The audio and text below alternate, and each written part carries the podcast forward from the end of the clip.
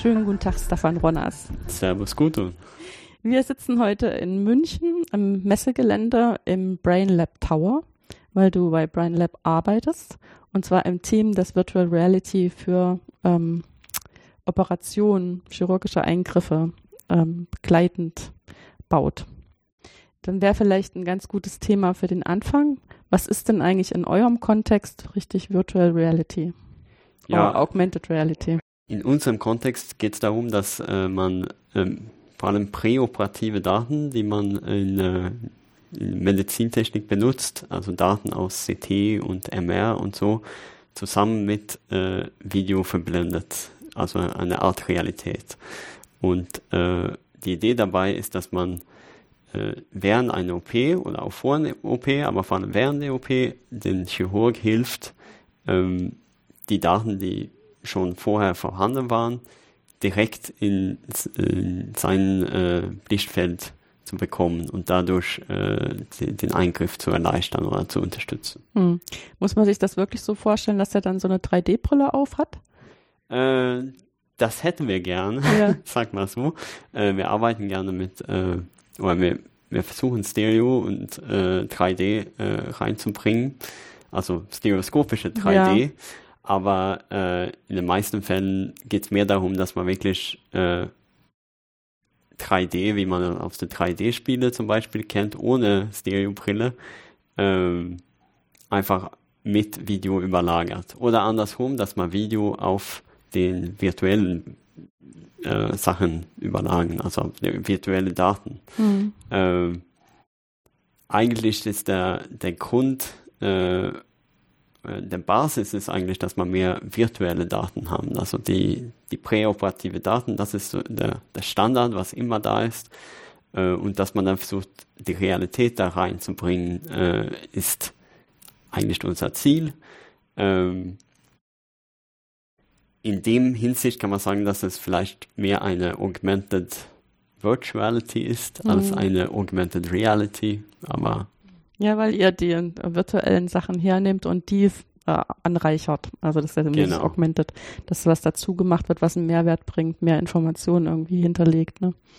Ich meine, das ist ja im Prinzip so eine Fortschreibung davon, dass halt früher, ja, immer so ganz ähm, elementar einfach ein Röntgenbild da war. Da hat man halt geguckt, um, da und da muss irgendwie ein Tumor entfernt werden oder da und da ist das Bein gebrochen. Und dann wird halt vorher überlegt, wie, wie man das am besten macht anhand von irgendwelchen Standardprozeduren, die halt gut geübt und bekannt sind in der Regel. Und davon sind wir ja inzwischen schon ganz schön weit weg, ne? Mhm. Wenn du sagst. Ähm, ja gut, also Röntgenbilder sind ja immer noch die, die, die Grundlage. Ja. Und äh, was mit Brainlab-Produkten und natürlich auch anderen Produkten in der Medizintechnik möglich ist, ist inzwischen, dass man äh, die segmentiert, also dass man auch wirklich äh, die Objekte, die man haben will, als äh, separate Objekte da hat, also zum Beispiel den Tumor oder mhm. auch andere Strukturen, Risikostrukturen, wo man nicht, äh, die man nicht ich berühren weiß, will. Ja. Hm. Ah, die man nicht berühren will, alles klar. Die man nicht berühren also was ich so Rücken, Rückenmark und sowas, ja. Zum oder Beispiel, Sehnerven. Ja. ja. Ähm, und dass man das im, im Voraus plant, aber auch, dass man es äh, während der OP in sogenannter Navigation benutzt, äh, zusammen mit Instrumenten, die auch live getrackt sind, äh, dass man die, äh, dass man auf diese Art und Weise sehen kann, äh, wo ist äh, da, wo ich hin will. Ich habe aufgeschnitten, ich habe ein Loch gemacht, äh, ich will äh, zu meinem Tumor hin. Wo, wo liegt der Tumor? wo bin ich? Wo ist mein Instrument, mit dem ich zeigen kann? Mhm. und was liegt dazwischen? Also gibt es da Sachen, die ich äh, nicht wegschneiden darf, zum Beispiel. Mhm. Wobei natürlich beim menschlichen Körper immer das Problem ist, dass da, wo der Tumor war, als die Aufnahme geworden, gemacht worden ist und wie der jetzt da liegt, das muss ja gar nicht exakt dieselbe Stelle sein. Das, das stimmt natürlich. Das ist ja. äh, eine große Herausforderung, dass zum Beispiel da, wir arbeiten, also in meiner Arbeit ist meist auf äh, Neurochirurgie dann. Äh, ähm, also geht es ums Gehirn. Gehirn, ja. ja. Äh, und da ist der sogenannte Brain Shift ein großes Problem, dass der, das klingt das so schön Brainshift, dabei heißt es nur, das bewegt sich halt. Ja, das bewegt sich, aber es bewegt ja. sich relativ viel. Ja. Und das ist, äh, und das bewegt sich auf äh, sozusagen nicht lineare Art und Weise. Ja. Also man ich meine, das äh, ist ja so eingebettet in so eine Flüssigkeit, ne? Und dann geschützt von dem Kopf, äh, von den Knochen, die den Kopf bilden. Hm, das ist schlimm, wenn jetzt irgendein Arzt zuhört, der kriegt jetzt gleich das böse Wesen, dass ich nicht weiß, wie das richtig heißt. das äh, fällt mir auch gerade nicht ein. Mhm. Ja, aber da ist auch relativ schnell nachvollziehbar, dass man da auf alle Fälle sehr filigran operieren muss, weil ja da die Stellen, wo irgendwas im Gehirn verarbeitet wird, auch hm, so eine kleine Ausdehnung haben, die man dann vielleicht treffen möchte. Ne? Mhm.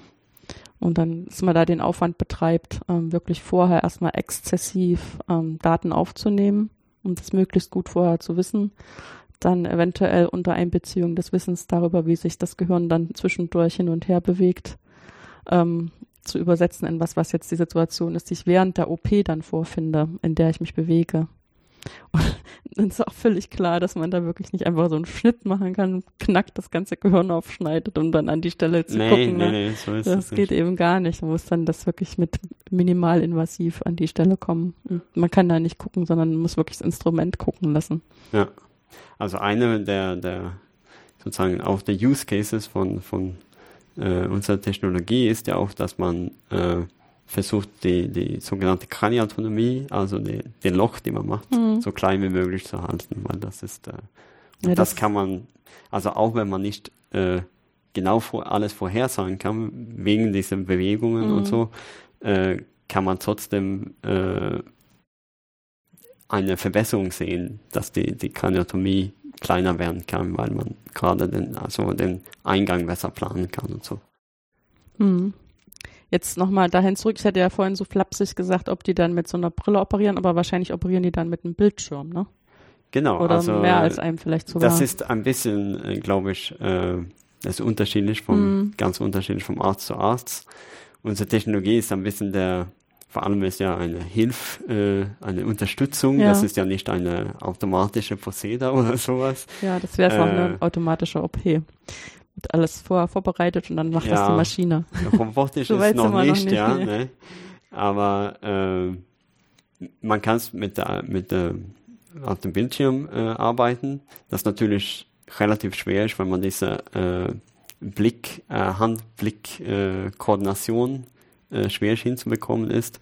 Äh, viele Neurochirurgen, die arbeiten deswegen auch mit, der, mit dem Mikroskop äh, und schauen durch das Mikroskop und da hat man sozusagen den eine normale, den, den man guckt, guckt in die gleiche in Richtung, Richtung, die man, ja. wo die Hände sind. Ja. Was natürlich äh, und ihr spielt dann sozusagen ein Bild in das Mikroskop das, ein. Das ist äh, eine Möglichkeit mhm. zumindest. Äh, das machen wir und äh, versuchen auch äh, mit zum Beispiel, äh, wir haben also beides im Prinzip, dass man beide Möglichkeiten hat.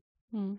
Also mal, manche arbeitet auch, manche Chirurgen arbeiten auch äh, relativ wenig mit das Mikroskop, das kommt am Ende oder so ein bisschen. Das ist äh, ähm, wenn ihr die präoperativen Daten segmentiert, um sozusagen die interessanten Stellen besser aufzulösen. Wie wird denn das überhaupt gemacht? Also rein mit welchen Tools, mit welchen Ideen, was steckt da mathematisch dahinter? Ja, äh, im Prinzip ist es äh, Standard äh, Bildbehandlungsmethoden, äh, dass man vom Grauwert äh, von CT-Daten dann Regionen bilden äh, und die haben man, hat man dann mehrere Ebenen und dadurch kann man ein, eine Rekonstruktion machen durch Interpolation. Äh, hm. Aber genau wie das passiert, das weiß ich auch nicht genau. Hm. Aber ich meine, das sind ja dann am Ende die Sachen, mit denen ihr arbeiten müsst. Das heißt, so ein bisschen so eine Grundidee, ähm, was da auch für Fehlerquellen sind oder in welcher Art und Weise das ähm, ja, was da so das, das Typische ist, wie das dann aussieht, ne? Das hat man ja dann trotzdem, auch wenn man es als Rohmasse bekommt. Ja, also ähm dann vielleicht nochmal einen Schritt zurück. Das eine, wir hatten ja mal vorhin mit den ähm, Röntgenbildern angefangen. Also wenn es nicht gerade um Knochenbruch geht, das sieht man als Laie auch. Ja. Ne? Aber alle anderen Sachen, was dann Ärzte da so interpretieren auf diesem Schwarz-Weiß-Bild, das ist doch total antrainiert. Also die haben in ja, ihrem Leben eben schon, ich will nicht sagen eine Million, aber mehrere tausend solche Bilder gesehen, ähm, haben eine Erfahrung, was sozusagen sich widerspiegelt, wenn sie dann den Patienten dazu sehen oder auch Kollegenmeinungen dazu gehört und das daran gespiegelt, so mit so einer Feedback-Schleife. Und deswegen sehen die jetzt in diesen Bildern was. Und genau dieses Bild hatte ich sozusagen in meinem Kopf, wenn man jetzt andere Bilder bekommt. Diese MAT, die sind ja auch nicht so unmittelbar zugänglich. Nee, nee. Dass man die irgendwie, dass man da drin was sehen kann, hat ja auch was damit zu tun, dass man die relativ häufig sieht und äh, mit Feedback hinterlegt, dann sozusagen unser Kopf konstruiert, was das ist. Ne? Und ähm, mit diesen Dingen arbeitet ihr ja auch, dass man solche Datendinger hat, ähm, wo, wo man dann, wenn man lange genug damit ähm, hantiert, sieht man halt, das ist das und das. Ja gut, das ist ja im Prinzip dann ein Nutzerwissen. Ja, ja, das ist ein äh, Nutzerwissen. Das ist, äh, also ich, soweit ich weiß, unser äh, Tools sind ja mehr, dass man wirklich, man kann so zeichnen, mhm. das ist Teil des Objekts, den ich haben will. Ja. Man kann es halb semi-automatisch machen, indem man das ein bisschen äh, zeichnet nur rundum und damit gefüllt in der Mitte und solche Sachen. Aber äh, dass man automatisch sagen kann, das ist jetzt, äh, ja, das ist Tumor, das ist was anderes. Äh, da geht es ja mehr um, äh, um so statistische Auswertung eigentlich. Das äh, ist schon ein Thema, aber äh, ja. Hm.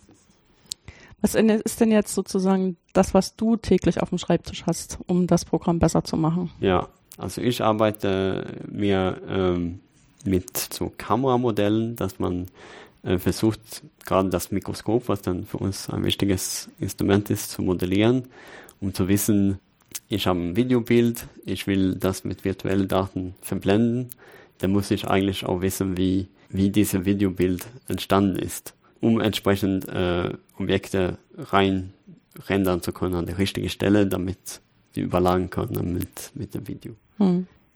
Für mich ist es ja schon so ein bisschen spannend, was da dran jetzt noch Handarbeit ist und was da dran automatisch geht. Ich habe ja keine Ahnung, ne? aber ich stelle ja, mir gut, das halt also relativ, das relativ ist, schwierig das vor. Ist schon, man hat ein, ein Modell, hm. äh, das Mikroskop, also man modelliert im Prinzip der Optik dem, der Kamera, der Mikroskop oder, oder an der hm. Kamera und da hat man mehr oder weniger viele Parameter drin, äh, die man durch Kalibrierung also fitten kann, hm. die Parameter. Also das ist jetzt nicht äh, äh, Rocket Science, aber ja, aber das kann im, im, Spezialfall auch schon ganz schön fummelig sein. Das ist fummelig, ja. würde ich schon sagen, ja. weil äh, es ist nicht ganz klar, welche Parameter man braucht, immer wie komplex der Modell sein muss. Wenn ich da ein bisschen näher da, darauf eingehen, entweder kann man sagen, es, gibt, es ist im Prinzip, es gibt eine Brennweite, äh, es gibt ein bisschen, wo liegt der, der Bildebene, äh, wo schneidet der, der optische Achse von der Kamera die Bildebene. Wenn das alles ist, dann ist einfach. Aber Optiker auch so Verzerrungen haben. Also dass der, der Bild ist nicht uniform. Mhm. Äh, das hast du schön ausgedrückt. Das kann Verzerrungen haben. Das hat, natürlich, das hat natürlich Verzerrungen. Die Frage ist, wie ja, schlimm, ja. Wie schlimm ist das? Ja, und das ist auch häufig so, dass es dann, also was weiß ich, die Verzerrung am Rand schlimmer als drin oder drin schlimmer als am Rand, je nachdem, was man hat, ja. Und was schwierig ist äh, bei, bei, gerade bei Mikroskopen, ist, dass der Brennweite äh, von diesen chirurgischen Mikroskopen sehr, sehr groß ist. Also geht es um 30 bis 50 Zentimeter oder sowas. Das ist wirklich Also man viel, hat ja. ein Mikroskop, steht ganz weit weg. Ja. Sonst kannst du das gar nicht am Patienten reinbringen. Mhm. Und dadurch ist, äh, ist dieser Fitting auch relativ schwierig, weil das vor allem wenn man dann mit, mit den großen Zoom arbeitet, dann äh, jeder kleine Bewegung ist, hat eine große Auswirkung auf das Bild und dann äh, kommen auch die Messfehler, haben eine große Auswirkung. Ähm, und wie kann man das jetzt verbessern? Weil ich meine, das ist man, sicherlich ja. das, was ihr hofft äh, zu ja, erreichen. Ja, also man kann, kann verbessern durch bessere Messungen. Dass, äh, ja, okay. dass der, also was man macht normalerweise ist, man hat ein, ein Objekt, die man weiß genau, was die Geometrie ist. Zum Beispiel ein Schachbrett mit, äh, äh, Quadraten, die genau äh, 10 mal 10 Millimeter oder sowas sind. Und dann findet man die, äh, die, die Bildpunkte, detektiert man äh, bestimmte Punkte in diesem Schachbrett und äh, äh, hat man auf der einen Hand äh, Bildpunkte und auf der anderen Hand äh, Weltpunkte sozusagen. Und dann muss man die, die Transformation finden. Und wenn man die Bildpunkte dann äh, besser bestimmen kann, weil äh, man, man die Kamera äh, ganz still hält, zum Beispiel, oder die Lichtverhältnisse gut sind und solche Sachen, das, ja, das kann man verbessern. Äh, wenn man genug Ressourcen hat, das ist ja. Ja, nee, ist klar. Und ich meine, das muss ja auch so sein, dass wenn das in der OP noch irgendwelche Sachen geändert werden, muss das ja quasi in Echtzeit alles umsetzbar sein. Naja, das, äh, das ist eher eine Sache, was, das soll man nur einmal machen müssen. Mhm. Äh, also das Mikroskop wird einmal kalibriert und das äh, soll nicht an die Medizin, okay. Mediziner rankommen. ja, okay, der kriegt das fertig vorbereitet. Der kriegt fertig von, vom Service sozusagen gemacht. Ja. Und dann muss er sich dran gewöhnen, äh, was dann seine Handbewegungen ausmachen, wenn er da, also weil diese Auge-Hand-Kooperationen, die du vorhin auch schon angesprochen hast, sind ja dann doch unter Mikroskop so ein bisschen anders. Ja, gut. Und das äh, muss er äh, dann halt üben und dann sich dran gewöhnen. Ja, ja. Wenn ihr jetzt ähm, das versucht mit 3D zu machen, dann wird es ja wahrscheinlich nicht reichen, mit einer Kamera Aufnahmen zu haben, oder? Ähm, ja, jetzt weiß ich nicht genau, ja, was meine, du meinst eigentlich. Ähm, das ist erstmal so eine Frage, weil wir hatten am Anfang, äh, sind wir so selbstverständlich davon ausgegangen, dass man versucht, das in 3D darzustellen. Natürlich, ähm, diese präoperativen Daten liegen ja irgendwie als dreidimensionales Modell vor. Da ist das also als Modell kein Problem, nur vielleicht in der, Virtu in der Darstellung muss man sich dann überlegen, wie man dieses dreidimensionale darstellt. Das eine war, dass man die Brille, wo wir gesagt haben, das ist noch nicht so äh, klar, also weil man will vielleicht noch durchs Mikroskop gucken und kann sich nicht so eine Brille aufsetzen. Und dann guckt er halt durchs Mikroskop und dann ist halt die Frage, wie man das dann da dreidimensional darstellt.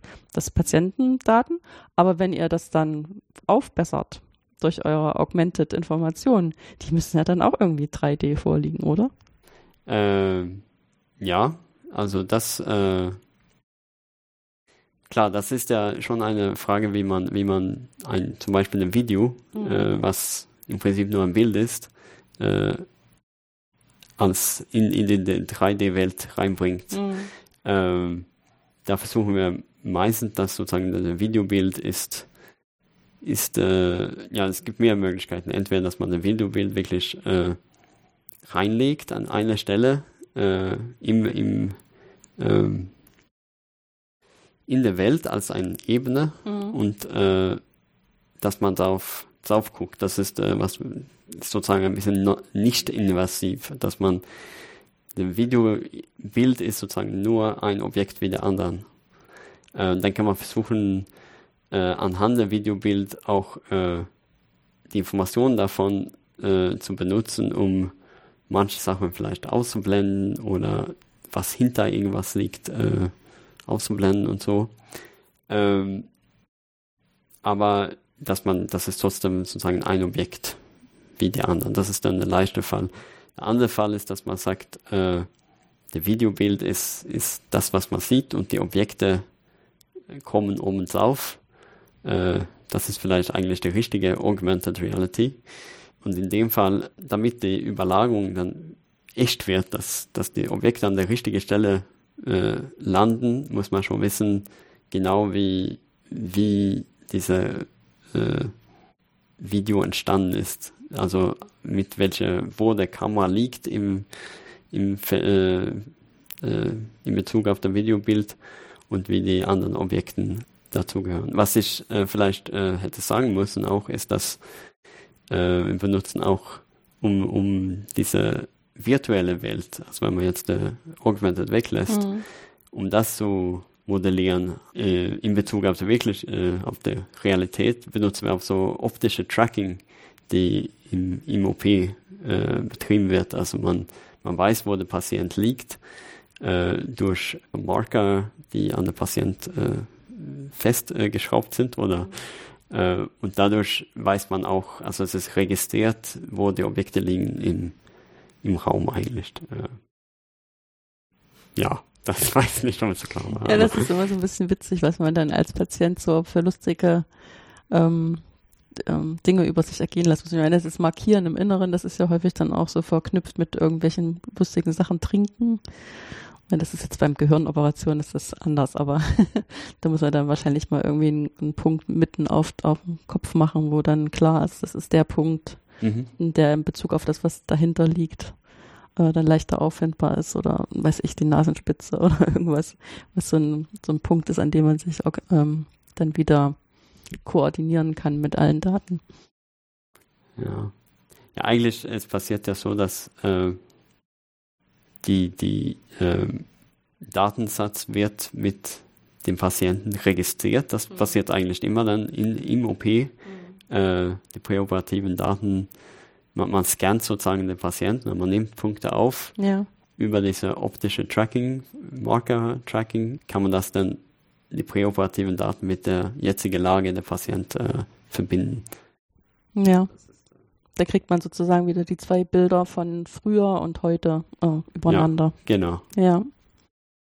Ähm, was ich mir vorstellen kann, also du hattest ja davon gesprochen, dass man dann versucht, ähm, mit den Parametern des Modells zu arbeiten, wie Brennweite und wo jetzt wirklich die Bildebene liegt und so. Das sind ja bestimmt alles ähm, schrecklich nicht lineare Sachen. Mhm. Welche mathematischen Methoden kann man denn da benutzen, um da irgendwie was zu rechnen? Na gut, das ist, äh, wie das sozusagen standardmäßig gemacht ist, das ist, äh, dass man sagt, äh, dass man so ein Parameter-Fitting macht mit einem, äh, man hat ein Modell, äh, die nicht linear ist, wie du sagst, und äh, äh, berechnet äh, oder fittet die Parameter äh, mit so zum Beispiel Levenberg, Markart Methoden oder mhm. ähnliches. Das ist ja, aber Levenberg Marquardt kennen halt nur die, Leute, die da in dem Gebiet sind. Ja, also okay. Ich höre das gerade zum ersten Mal zum Beispiel. Ja, okay. Äh, ja, das ist eigentlich, was man macht. Man sagt, äh, man hat gemessene Bildpunkte. Also man hat diese Target mit, äh, äh, wo man Bildpunkte äh, äh detektiert. Dann hat man äh, das Modell, das vom äh, das vom 3D nach 2D projizieren kann. Und man hat die, die äh, Punkte auch in, in 3D, also wo die im Welt liegen.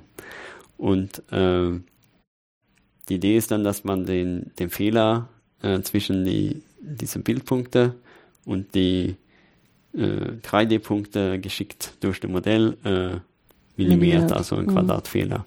Äh, und das war nicht linear, aber äh, ist schon, äh, also das ist eigentlich äh, relativ Standard, wie man es macht.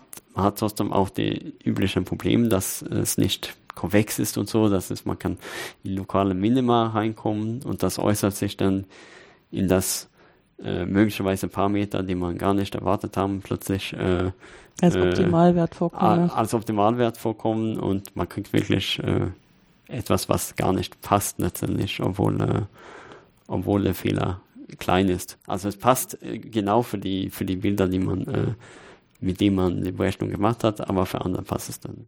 Hm. Ja, das ist nicht konvex, was gerade in deiner Erklärung vorkommt, das ist halt so eine Grundbedingung dafür, dass es nur einen optimalen Punkt gibt, wenn das genau. Problem konvex ist. Und das Problem konvex, das betrifft halt viele verschiedene Aspekte davon, die gute Eigenschaften haben müssen, die halt normalerweise nicht unbedingt erfüllt sind. Nichtsdestotrotz versucht man dann auch, wenn man weiß, das Problem ist nicht so gutartig, erstmal loszugehen und zu optimieren. Und dann muss man halt darauf gefasst sein, dass man in Anführungszeichen optimal findet, die halt nur in einer bestimmten Umgebung optimal sind und nicht über das ganze Problem gesehen. Das kann eben auch, ja. heißen, dass es wirklich nur für den einen Anwendungsfall optimal ist und wenn andere Anwendungsfälle nur ein bisschen davon abweichen, kommt man vielleicht schon aus dieser Stelle raus, wo das optimal war und für die ist es totaler Quatsch. Ja. Ja, wichtig ist dabei immer, dass man äh, sozusagen verifiziert, auch mit Daten, die nicht benutzen würde für, oder dass man, ja, ja, man verifiziert auch mit anderen Daten, als die man benutzt hat für die Berechnung, mhm. damit man ein bisschen sicherer sein kann, zumindest. Dass, dass das Optimum auch ein vernünftiges Optimum ist, ja. Ähm, wenn du sagst, das sind jetzt so Standardverfahren, hm, das klang so ein bisschen abschätzig, als ob ihr was Besseres macht. Nee, das habe ich leider nicht gesagt. Sondern ja. ist ja äh, leider so, dass man auch äh, eine mehr äh, Industrie-Setting äh, äh, nicht so viel an dem Verfahren äh, weiterarbeiten kann, sondern das ist mehr äh, es geht mehr um Ergebnisse als, als der, an der Verfahren, äh, als Verfahren zu verbessern. Ähm, eigentlich das, was ich äh, sehe als meine Verbesserung vielleicht in, in der Hinsicht ist, dass ähm, ich habe versucht, die Modelle ein bisschen zu reduzieren, wenn ich gemerkt habe, dass, dass, so viele äh, Parameter, dass so viele Parameter mhm. da sind. Äh, diese, diese Art von, von Schlüssen, an dem bin ich manchmal gekommen, dass, dass man vielleicht gar nicht eine Verzerrung, äh, ein nicht-lineares Modell damit äh, Ordnung 6 oder sowas berechnen muss, dass man es auch äh, kleiner, also mit kleiner Ordnung geht. Und manchmal passt es dann auch auch besser. Man soll es eigentlich von, aus meiner Sicht soll man versuchen, äh, immer auf das Einfachste zu, zu reduzieren. Das klingt ist vielleicht selbstverständlich, aber mm, das ist nur als ähm, abstrakte Maxime selbstverständlich, ja. aber es ist im konkreten Fall immer nicht so einfach herauszufinden, was ähm, noch komplex genug ist, um das dann wirklich wiederzugeben, was passiert.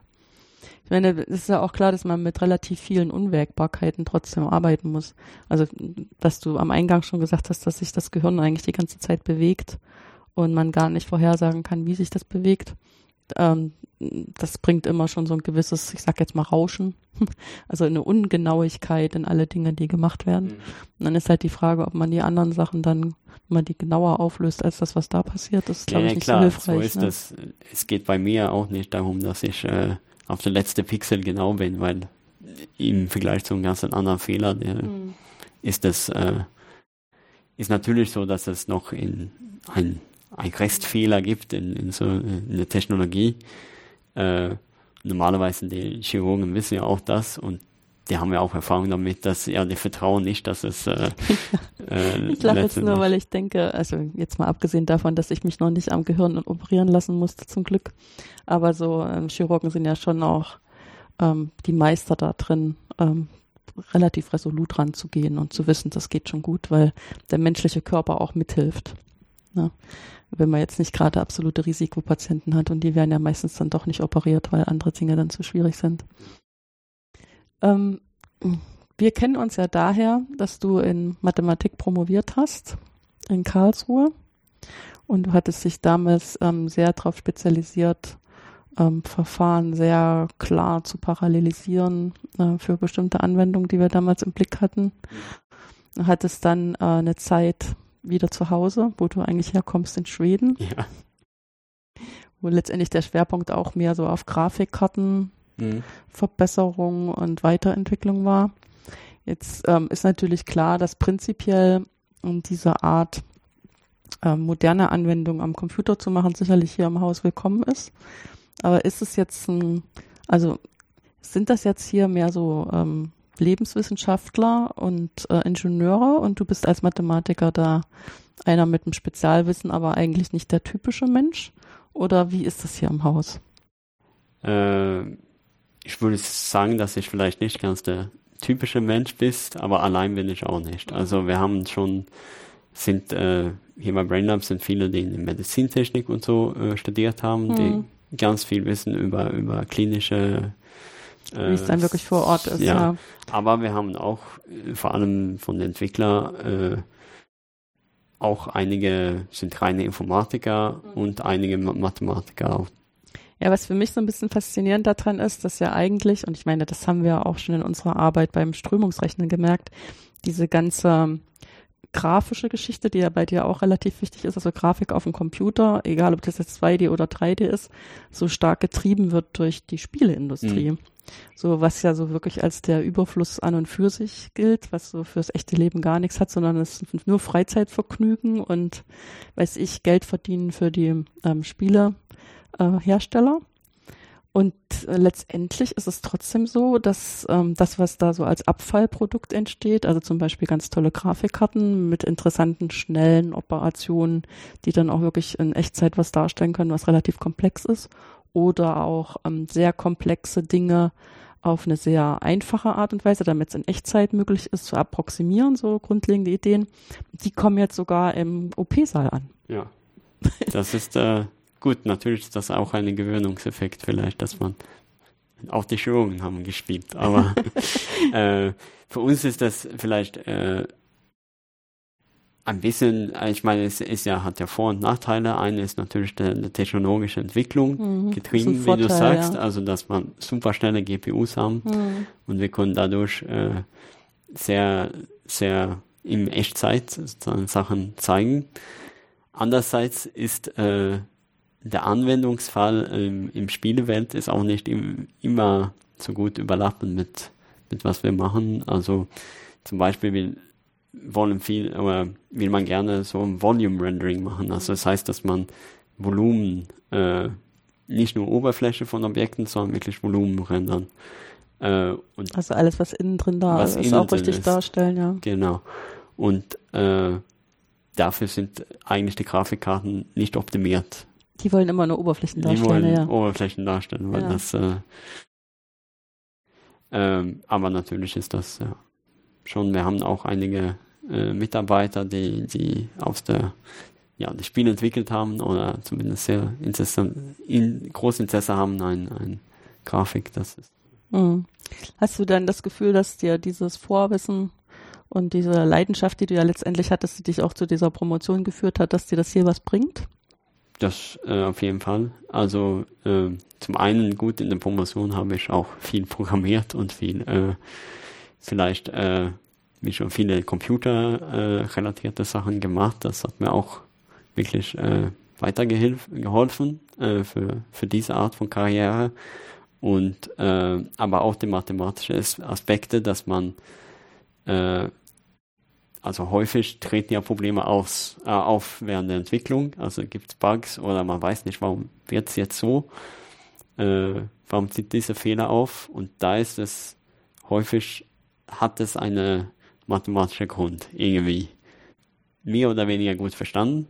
Wenn man es gut analysieren kann, dann kommt man schnell auf die Lösung. Oder zumindest die richtige Lösung und nicht nur eine oberflächliche so. Ja, ja, wo man dann erstmal denkt, das probiert man jetzt und in dem ersten Fall hilft's, aber eigentlich durch Zufall, ja. wie man dann feststellt, wenn man es das nächste Mal macht, wo es nicht hilft. Ja. Mhm.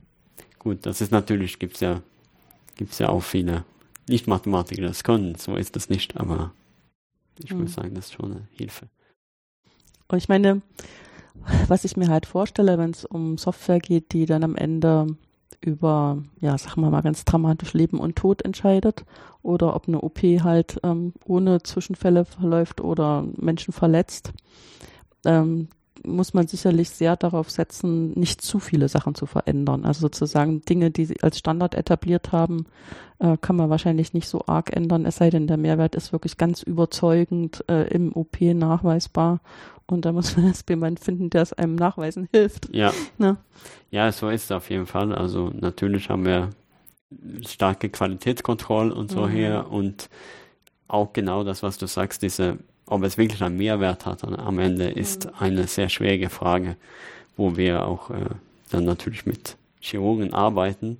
Äh, das Problem dabei ist auch natürlich, dass Chirurgen sind auch unterschiedlich. Also ja. Für manche hat, hat, haben manche Sachen einen Mehrwert und für manche gar nicht. Und mhm. da den richtigen Weg zu finden, ohne das wirklich selbst gemacht zu haben, ein, ein OP, äh, ist schon eine Herausforderung. Ja. ja, das ist klar. Weil ich meine, das ist ja ein Service für was, wo man eigentlich selber nur mittelbar Erfahrung hat, nicht unmittelbar. Ja, also ich denke mal, was wahrscheinlich nicht so schwierig ist, ähm, gleich überzeugend rüberzubringen, ist, wenn halt die Wunde, die entsteht, möglichst klein ist. Also wie du da vorhin sagst, das minimalinvasiv mit äh, möglichst klein. Also ich meine, am Gehirn ist es ganz offensichtlich, aber auch bei anderen Operationen, weil halt letztendlich immer dieses Risiko der Wunde an und für sich ist immer nach wie vor ein großes Risiko. Auch das will man sich immer nicht so wahr. Also seit wir halt Antibiotika haben, ist es nicht mehr so arg schlimm. Früher ist man in der Regel daran gestorben, wenn jemand an einem rumgeschnitten hat.